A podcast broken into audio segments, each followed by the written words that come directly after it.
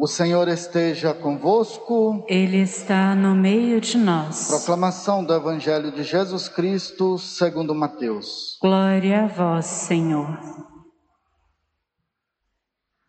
Naquele tempo, Pedro aproximou-se de Jesus e perguntou: Senhor, quantas vezes devo perdoar se meu irmão pecar contra mim?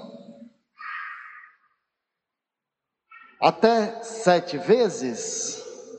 Jesus respondeu: Não te digo até sete vezes, mas até setenta vezes sete. Porque o reino dos céus é como um rei que resolveu acertar as contas com seus empregados. Quando começou o acerto, trouxeram-lhe um que lhe devia uma enorme fortuna.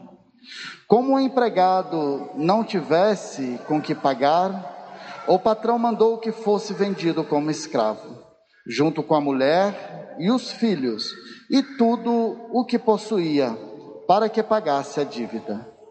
O empregado, porém, caiu aos pés do patrão e, prostrado, suplicava: Dá-me um prazo, eu te pagarei tudo. Diante disso, o patrão teve compaixão, soltou o empregado e perdoou-lhe a dívida. Ao sair dali, aquele empregado encontrou um dos seus companheiros que lhe devia apenas cem moedas. Ele o agarrou e começou a sufocá-lo, dizendo: Paga o que me deves. O companheiro caindo aos seus pés, suplicava: Dá-me um prazo, eu te pagarei. Mas o empregado não quis saber disso. Saiu e mandou jogá-lo na prisão, até que pagasse o que devia.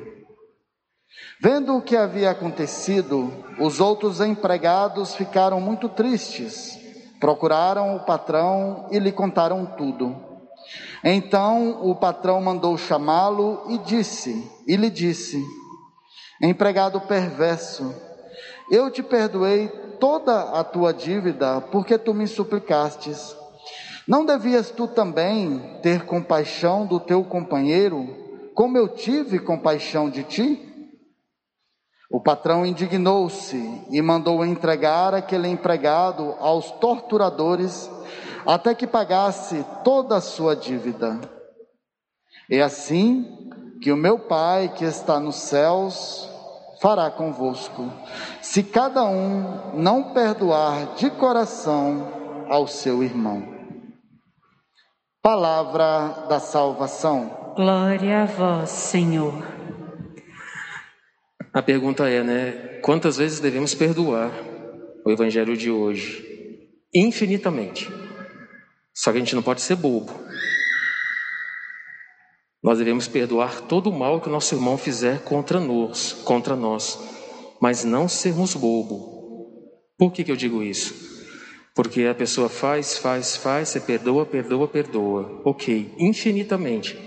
Mas já que ela vai lhe causar um mal, não se aproxime dessa pessoa. Sinceramente. Para você levar outra lapada? Não. Perdoe sempre, mas não se aproxime, porque se se aproximar, a pessoa vai aprontar de novo. É aquele negócio: quem faz um faz mil. Então tome muito cuidado. Perdoem sempre, mas não sejam bobos em relação ao perdão.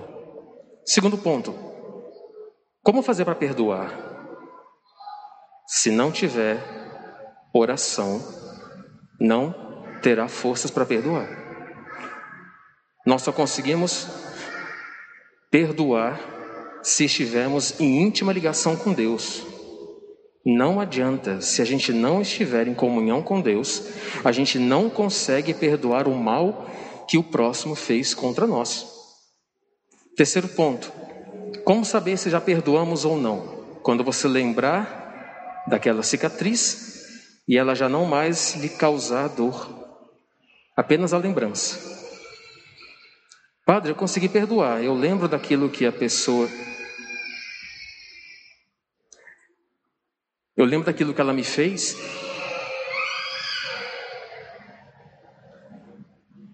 Mas eu já não sinto dor. Esse é um sinal que você conseguiu perdoar, viu? Você lembrou daqueles fatos que te machucaram profundamente, mas não lhe causam mais dor. Aí sim. Padre, devo perdoar? Sim. O último versículo. Se vós não perdoardes de coração o irmão, tampouco o nosso Pai do céu irá nos perdoar.